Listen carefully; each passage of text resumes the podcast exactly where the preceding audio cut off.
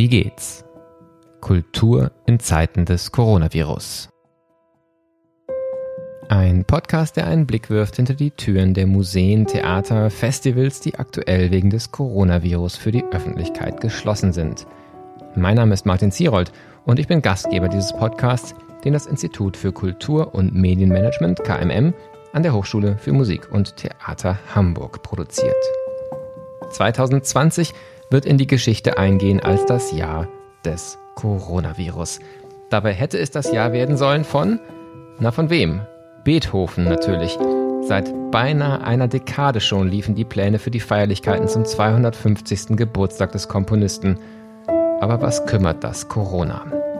Ich spreche heute mit Malte Böker, Direktor des Beethovenhauses in Bonn sowie künstlerischer Geschäftsführer des Beethoven Jubiläums, der davon berichten wird, was es heißt, nach dem begeisternden Anfang des Beethoven-Jahrs praktisch eine Vollbremsung einlegen zu müssen, wie schwer es ist zu planen, wenn man nicht planen kann und welche Gefahren er für die Kultur durch Corona auch 2021 und darüber hinaus noch sieht.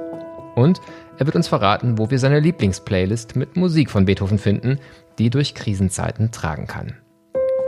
Wie geht's? lautet der Titel dieses Podcasts. Wir interessieren uns dafür, wie es den Menschen in den nun geschlossenen Häusern geht. Und wir möchten fragen, was das macht mit den Einrichtungen, den Teams, den Projekten. Wie geht's heißt auch, was wird ausprobiert, was bewährt sich, worüber wird nachgedacht und was lernen wir gerade. Mein heutiger Gast, Malte Böker, ist Direktor des Beethovenhauses Bonn sowie künstlerischer Geschäftsführer der Beethoven Jubiläums GmbH die die Koordination und Vermarktung des Beethoven-Jubiläums 2020 verantwortet. Zuvor war er unter anderem für die Bertelsmann Stiftung und die Intendanz von Weimar 1999 Kulturstadt Europas tätig. In diesem Zusammenhang leitete er unter anderem die Gründung des von Daniel Barenboim und Edward Said initiierten westöstlichen Divan-Orchesters mit arabischen und israelischen Musikern. Ich bin per Telefon verbunden mit Malte Böker, der das Beethovenhaus leitet und auch die Aktivitäten zum Beethoven Jubiläum 2020 in Bonn. Insofern natürlich massiv betroffen ist durch das Coronavirus. Wir haben viel zu besprechen. Die erste Frage, lieber Malte, ist zum Start aber immer kurz und knapp. Wie geht's? Ja, ich würde sagen, vorsichtig optimistisch, aber schon äh, doch äh, beeindruckt von dem, was äh, sich innerhalb von wenigen Tagen hier äh, also ein Blatt wenden kann. Also man ist schon unter dem Eindruck, dass man äh, wirklich etwas erlebt, was sich keiner hat denken können. Und das Bild, was ich immer äh, gebrauche, ist, ähm, uns ist irgendwie mitten im Jubiläumsjahr der schwarze Schwan begegnet. Das ist das Bild, was mal ein, ein Autor verwendet hat für wirklich äh, total unwahrscheinliche äh, und unvorstellbare Ereignisse, die eintreffen können. Und ich glaube, so geht es beim Beethoven-Jubiläum und dem Coronavirus. Ja, das ist ein sehr, sehr prägnantes und, glaube ich, sehr passendes Bild. Wir erleben gerade ähm, das, was man so in der Theorie weiß, die Unsicherheit, die Unplanbarkeit ähm, der Spätmoderne auf einmal auf eine Art am eigenen Körper, wie wir sie uns wahrscheinlich alle nicht vorstellen konnten.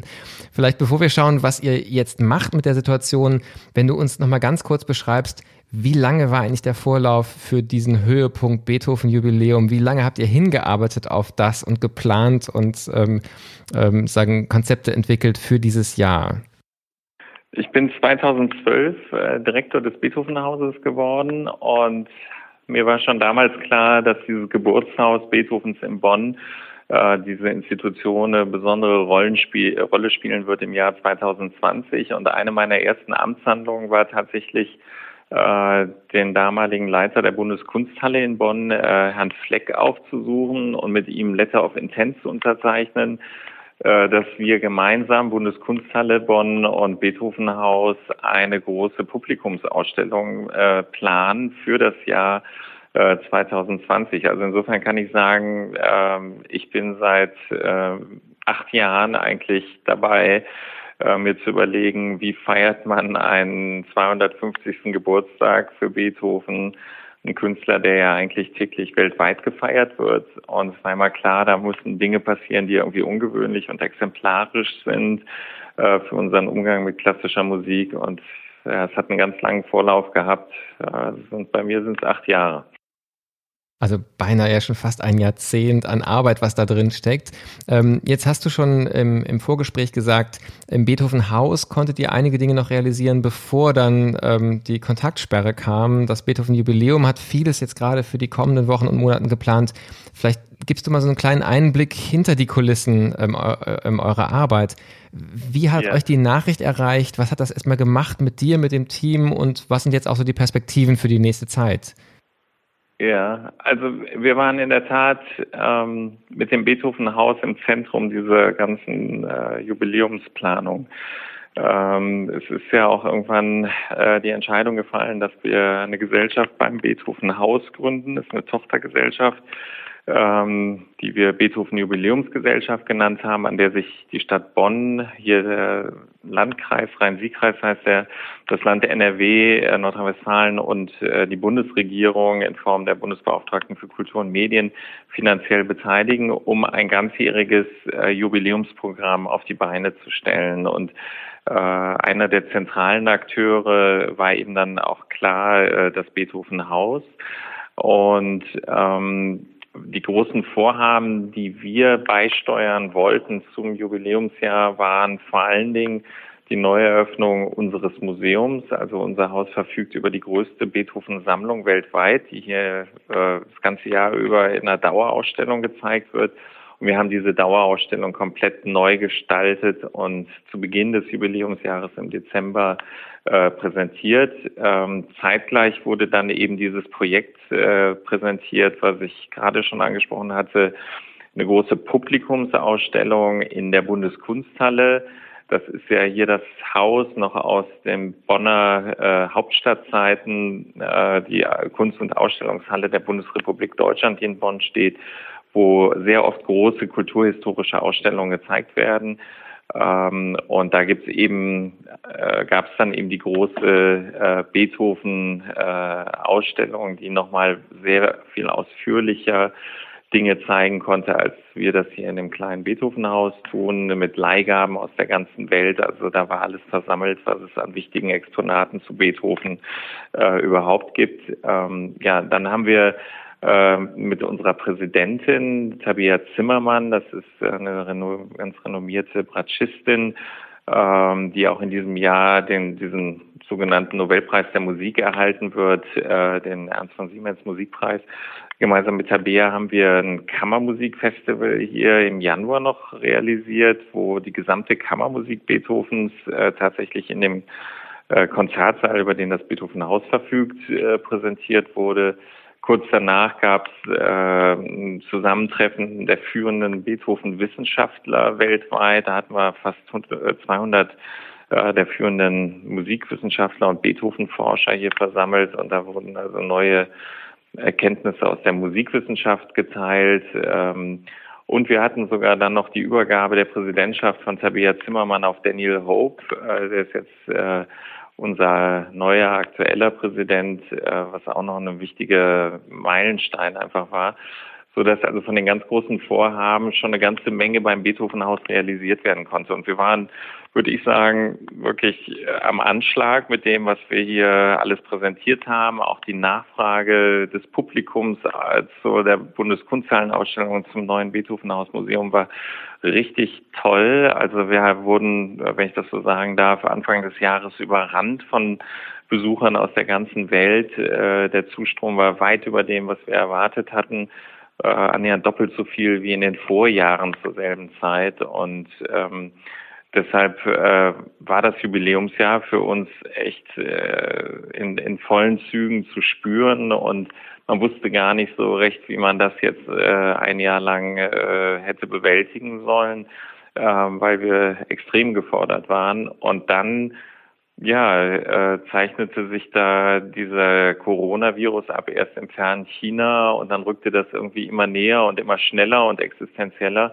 Und Mitte März musste ich dann hier die Riegel zumachen, äh, das, das Museum schließen. Ähm, wir haben in NRW eine unbefristete Verfügung gehabt. Äh, also es gab gar kein Enddatum wie in vielen anderen äh, Regionen.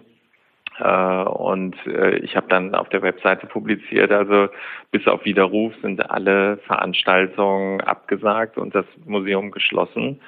Und dann kam die bittere, ganz bittere Pille für uns, äh, dass ich eben auch mit dem Betriebsrat hier verhandelt habe, dass ein Teil der Belegschaft tatsächlich in die Kurzarbeit geht. Und dazu muss man einfach wissen, wir sind eine privat geführte Einrichtung. Wir haben wir haben zwar sehr viel öffentliche Förderung, aber das trägt so ungefähr 50 Prozent zum Gesamthaushalt bei. Den Rest, den erwirtschaften wir eben über den Verkauf von Eintrittskarten über unseren Shop äh, Verkauf von sonstigen Pro Produkten erwirtschaften wir selber und das ist dann seit Mitte März sozusagen alles auf Null gegangen und insofern sind wir in einem strukturellen Defizit. Wir werden also äh, de facto, wenn wir keine Einnahmen erzielen können, sind wir unterfinanziert und auf einem Kurs, der irgendwann in, in, in einer Insolvenz enden kann. Und äh, deshalb war das absolut unumgänglich, äh, hier Kurzarbeit einzuführen.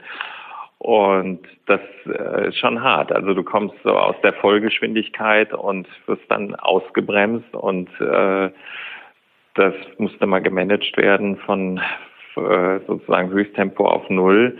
Und ähm, ja, und, und jetzt versuchen wir gerade wieder so langsam äh, Lufthoheit zurückzugewinnen und die öffentlichen Räume wieder für die Kultur neu zu entdecken. Aber es war schon war schon äh, echte Kurve, die wir da, äh, ein Tal, was wir da durchschreiten mussten.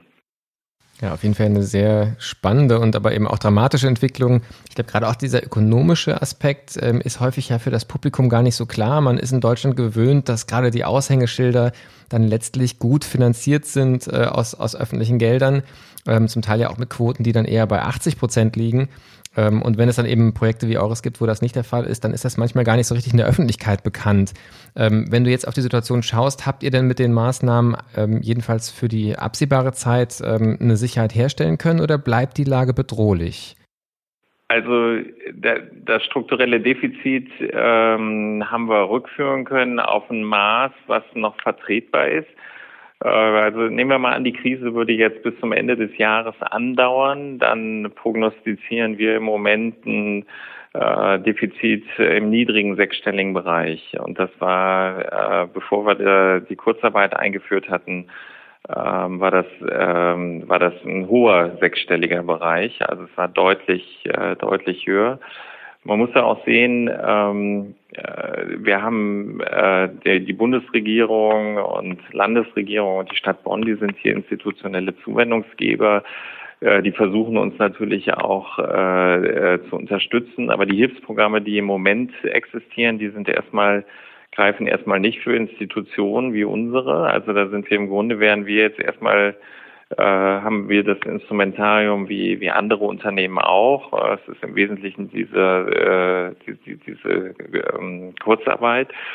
Ähm, ich könnte mir aber vorstellen, dass äh, sich im Laufe des Jahres äh, nochmal äh, da Dinge und Türen öffnen werden. Also die, die klare Ansage ist, dass eine Institution, die eigentlich mehr äh, selbst erwirtschaftet im Schnitt als vergleichbare Kulturinstitutionen in so einer Krisenzeit daraus jetzt äh, nicht einen Nachteil äh, haben sollte. Also ne, wären wir eine voll öffentlich geförderte Einrichtung äh, wie die meisten, dann würde uns diese Einnahmekrise ja nicht so treffen. Ähm, und ich glaube, das wird schon gesehen, dass wir da jetzt in einer besonderen Situation sind und äh, äh, sind gerade halt jetzt die öffentlichen Zuwendungsgeber, die uns hier auch äh, über Wasser halten. Das muss man ganz klar, äh, muss man ganz klar sagen. Also bedrohlich würde ich es nicht nennen, aber es ist schon äh, eine riesen Herausforderung und ähm, das Fundraising ist auch erschwert, weil natürlich viele der Unternehmen ähm, und auch privaten äh, Menschen, die uns äh, sonst fördern, natürlich auch von der Krise getroffen sind. Und ähm, da habe ich auch eine gewisse Zurückhaltung, jetzt Leute anzuschreiben, von denen ich weiß, dass sie im Moment mit ganz anderen Problemen auch äh, befasst sind, die ihre eigenen Unternehmen versuchen müssen äh, zu retten. Ähm, also Fundraising ist ja auch nicht mehr so möglich, wie das früher der Fall war. Also das ist schon eine sehr weitgehende Krise, die da äh, auf den Kulturbereich zukommt und die wir jetzt hier in den Anfangszügen bemerken. Und ähm, deshalb ist es irgendwie äh, immer gut zu wissen, wofür man das eigentlich alles macht. Und wir haben, äh, wir haben tatsächlich auch im Kreis von Partnern äh, Fälle erlebt von Menschen, die an, an diesem Virus erkrankt sind. Äh, wir haben da auch Schwerstfälle gesehen und äh, ich will, will, das mal hier in dem Podcast sagen, also so, so stark man da auch betroffen ist, wir tragen das aus voller Überzeugung mit äh, dass das eine gesamtgesellschaftliche Anstrengung ist, diesen Ausbruch dieser Krankheit so weit wie möglich einzudämmen. Das ist wahrscheinlich nochmal ein ganz wichtiger Hinweis. Ähm, in vielen Einrichtungen gibt es einfach diese Erfahrung so ja auch noch nicht. Ähm, aber ich höre auch immer wieder alle, die im näheren Umfeld, ähm, sagen, im Netzwerk Menschen kennen, die einen schwierigeren Verlauf hatten, die sehen auch, dass es dann eben doch mehr ist als eine gewöhnliche Grippe, wie ja manchmal so der Vergleich gezogen wird. Ähm, wenn wir nochmal vielleicht auf die, auf die Perspektive erstmal ökonomisch schauen, bevor wir natürlich auch mal auf das Künstlerische gucken wollen, was für Alternativen es eigentlich gibt. Aber da du jetzt auch angesprochen hast, wir sind am Anfang auch der, der, der managerialen Herausforderungen, auch der finanziellen Herausforderungen. Ähm, wie bewertest du denn die Perspektive auf die nächsten Monate und vielleicht sogar auch Jahre? Denn wahrscheinlich wird uns ja der, von der öffentlichen Finanzierung her der Preis der Krise auch 2021, 2022 und 2023 noch begleiten. Ähm, welche Rolle siehst du für eine Kultureinrichtung? Wie könnt ihr euch vorbereiten auf die Verteilungskämpfe, die es möglicherweise auch dann nochmal geben wird? Das ist äh, ganz schwierig, ähm, äh, weil der Kulturbereich am Ende immer eine freiwillige Leistung ist. Und wenn man jetzt das mal mit Blick auf ökonomische Zwänge und Verteilungskämpfe sieht, hat die Kultur ja immer äh, das Nachsehen. Ähm, ich ja, wie, wie, wie fangen wir das an? Also erstmal die Tragweite und weshalb wir am Anfang stehen, das äh, äh, würde ich erstmal damit skizzieren, äh, die äh, der erste Eindruck war, als wir hier in den Shutdown übergegangen sind, dass das eine, ähm, dass das eine kurze Periode ist, dass wir über wenige Wochen äh, reden und ähm, dass es dann wieder eine Normalisierung geben wird. Und das Bild war, glaube ich, äh, oder der Eindruck war trügerisch. Äh, wir merken ja jetzt eigentlich, dass ähm, äh, dieses Verbot von Großveranstaltungen noch weit in den Herbst hineinreicht. Also äh, Bayreuth ist abgesagt. Ähm, äh, Salzburger Festspiele stehen auf der Kippe. Ähm, die ganzen großen Open-Air-Konzerte im Rock- und Pop-Bereich äh, äh, sind, äh, sind weitestgehend äh, bis zum Herbst abgesagt. Und äh, das, was uns hier alle sehr äh, beschäftigt ist, es gibt eben noch keine Planungsgrundlage, die in irgendeiner Form gesichert wäre, um jetzt die Saison wenigstens 2020, 2021 vernünftig zu planen. Ähm, und das ist, glaube ich, die allergrößte Herausforderung. Wann haben wir wieder vernünftige Planungsgrundlagen? Und das Kontaktverbot und diese Abstandsregelungen, die treffen halt den Kulturbereich, ähm, insbesondere in den darstellenden Künsten, also ganz besonders hart. Und das wäre eigentlich die Existenzgrundlage des Kulturbereichs, immer Nähe zu stiften und äh, Menschen zusammenzubringen, Gemeinschaftserlebnisse äh, zu befördern. Das ist ja die Stärke, äh, was wir, was wir bieten können. Äh, das, was man so den Kit auch einer Gesellschaft äh, nennt. Ne? Und ähm, äh, da, da trifft uns eben dieses Kontaktverbot, trifft uns da ganz besonders hart und entzieht dem Kulturbereich eigentlich die Planungsgrundlage. Ähm, und ja, deshalb also die erste Herausforderung ist, wann, wann können wir wieder mit einer normalen Planung ansetzen. Das sehe ich im Moment noch nicht und sehe ich auch bis auf weiteres nicht. Äh, und dann, wie gehen wir mit diesen ökonomischen Zwängen um? Und da ist natürlich alles das, was freiwillige Leistung ist, äh, gefährdet. Und ähm, äh, deshalb ist es auch wichtig, dass wir äh, aus der Isolation heraus, die da die letzten Wochen herrschte, äh, eben diese ganze Kreativität freigesetzt haben, wie man trotz Isolation Kultur stattfinden lassen kann. Also diese ganzen äh, Angebote ähm, von, von Künstlern, Dinge zu teilen, ähm, Wohnzimmerkonzerte, Balkonkonzerte, ähm, äh, virtuell gestützte äh, Konzertaufführungen mit Musikern an unterschiedlichen Orten. Ähm, das waren alles, glaube ich, äh, ja, de, äh, Ansätze, Versuche, um den Selbstbehauptungswillen der Kultur auch zu zeigen und zu, äh, und zu sagen, dass man sich eben nicht stumm schalten lassen will, dass es diesen Kulturbereich gibt und dass es auch eine große Sehnsucht danach gibt, dass das wieder äh, möglich wird. Also insofern war das äh, äh ganz, ganz wichtig ähm, und unterstütze ich auch sehr, dass, äh, dass sowas weitergemacht wird. Ähm, aber ähm, es sind eben auch nur Hilfskonstruktionen, weil ich glaube, am Ende steht das Live-Erlebnis, äh, das Gemeinschaftserlebnis von Menschen im selben Raum, in derselben Zeitzone, ähm, äh, mit denselben Höreindrücken, äh, das, was eigentlich die Stärke von dem ist, was wir bieten können. Und äh, ja, wir hoffen, dass, äh, dass wir da bald möglichst wieder hinfinden und dass sowas finanzierbar bleibt. Das heißt, ähm, diesen Digitalisierungsschub, den man an vielen Stellen ja auch beobachtet hat, der ist gerade in den Künsten, die eben auf den Moment angewiesen sind, dann doch sehr begrenzt nur, nur möglich, wie du sagst. Und gerade im, im Bereich der Klassik konkurriert man ja auch mit Streaming-Angeboten, wenn man jetzt auf die ästhetisch-künstlerische äh, Erfahrung guckt dann mit einem historischen Korpus an Aufnahmen ähm, und eben erst dieser Moment live an einem Ort ist das, was dann einfach eine ganz andere Qualität bringt, ähm, die im Moment nicht möglich ist. Aber welche, welche digitalen Aktivitäten hältst du denn für vielversprechend? Gibt es Dinge, die ihr da ausprobiert habt oder ausprobieren wollt, von denen du glaubst, dass die ähm, ja sagen dann doch Zukunft haben? Ähm, oder ist da eigentlich wirklich alles Krücke, was, was im Moment gemacht wird? Mm, also äh, was halte ich für vielversprechend in die Zukunft führend? Ich, äh, ich, ich glaube schon, äh, was äh, zeigt, dass viele Künstler äh, große Reichweiten erzielen können, ähm, ohne über klassische Medien zu gehen. Ähm, da, das hat sich nochmal verstärkt. Äh, ich glaube, dass wir auch als ähm, als Institution hier der Kulturproduktion äh, digitale Strategien anwenden sollten. Ich war sehr beeindruckt, also unser neuer Präsident, der Daniel Hope, der hat es ja geschafft, da mit seinen Hope at Home äh, Hauskonzerten wirklich Millionen von Menschen äh, da zu erreichen und, und eben Signal zu setzen, dass äh, dass man Kultur nicht einfach äh, äh abschalten kann äh, und, und dass wir dem was entgegensetzen können. Ähm, das das finde ich schon alles sehr beeindruckend. Äh, trotzdem ähm, bleibt, dass ein Live-Konzert immer noch mal einen stärkeren Eindruck, einen unmittelbaren, viel emotionaleren Eindruck äh, verschafft. Und ich äh, und deshalb würde ich sagen, sind diese äh, Streaming-Dienste, das sind tatsächlich äh, nur Zwischenlösungen. Das, das ist nicht das, wofür wir am Ende äh, wofür wir am Ende arbeiten.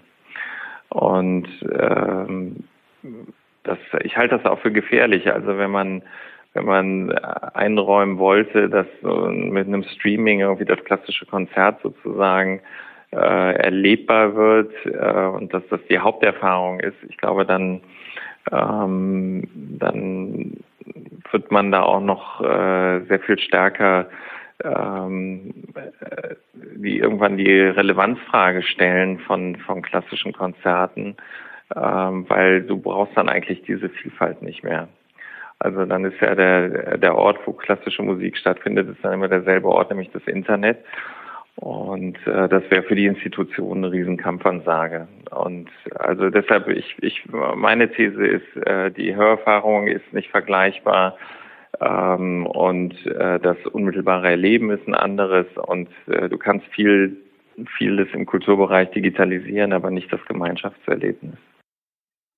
Das scheint mir ähm, aber gerade auch bei den Menschen, die ähm, jetzt auch die Streaming-Angebote nutzen, ähm, jedenfalls auch die Stimmen, die es im Podcast dazu gab, ähm, tatsächlich eine sehr geteilte Erfahrung zu sein, dass also diese Sehnsucht bei aller Begeisterung für vielleicht Überbrückungsangebote ähm, wieder in einem Konzertsaal zusammenzukommen, ist etwas, was beispielsweise auch Julia Hagen als Künstlerin äh, hier sehr prägnant so beschrieben hat ähm, und was, glaube ich, aber auch allen, allen Musikliebhaberinnen und Liebhabern als Konzerterlebnis wirklich sehnsüchtig wieder erwartet wird, auch wenn, wie du sagst, es unklar ist, wann es soweit sein wird. Mhm. Ähm, wir müssen für dieses Gespräch zum Ende kommen. Es wird ganz spannend zu sein, zu sehen, wann ähm, es wieder weitergehen kann mit Konzerten und dann auch welche, äh, welche Dinge ihr noch nachholen könnt. Ich glaube, bekannt gegeben worden ist vor ein paar Tagen schon, dass ihr den Zeitraum bis September 21 jetzt verlängert, um im Prinzip auch Jubiläumsaktivitäten ähm, noch nachholen zu können, so, soweit das möglich ist. Äh, ist das der Plan so aktuell? Ja, genau. Also das äh, Jubiläum war verknüpft mit dem eigentlichen Geburtstag am äh, 17. Dezember. Ähm, 1770 war, war ja dieser äh, Tauftag, der äh, registriert wurde.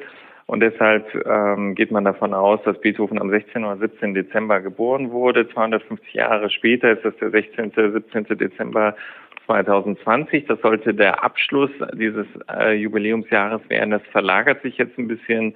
Wir werden das als Höhepunkt feiern und das äh, dieses Jubiläumsjahr dann ausdehnen noch um äh, ein gutes äh, Dreivierteljahr bis einschließlich September nächsten Jahres.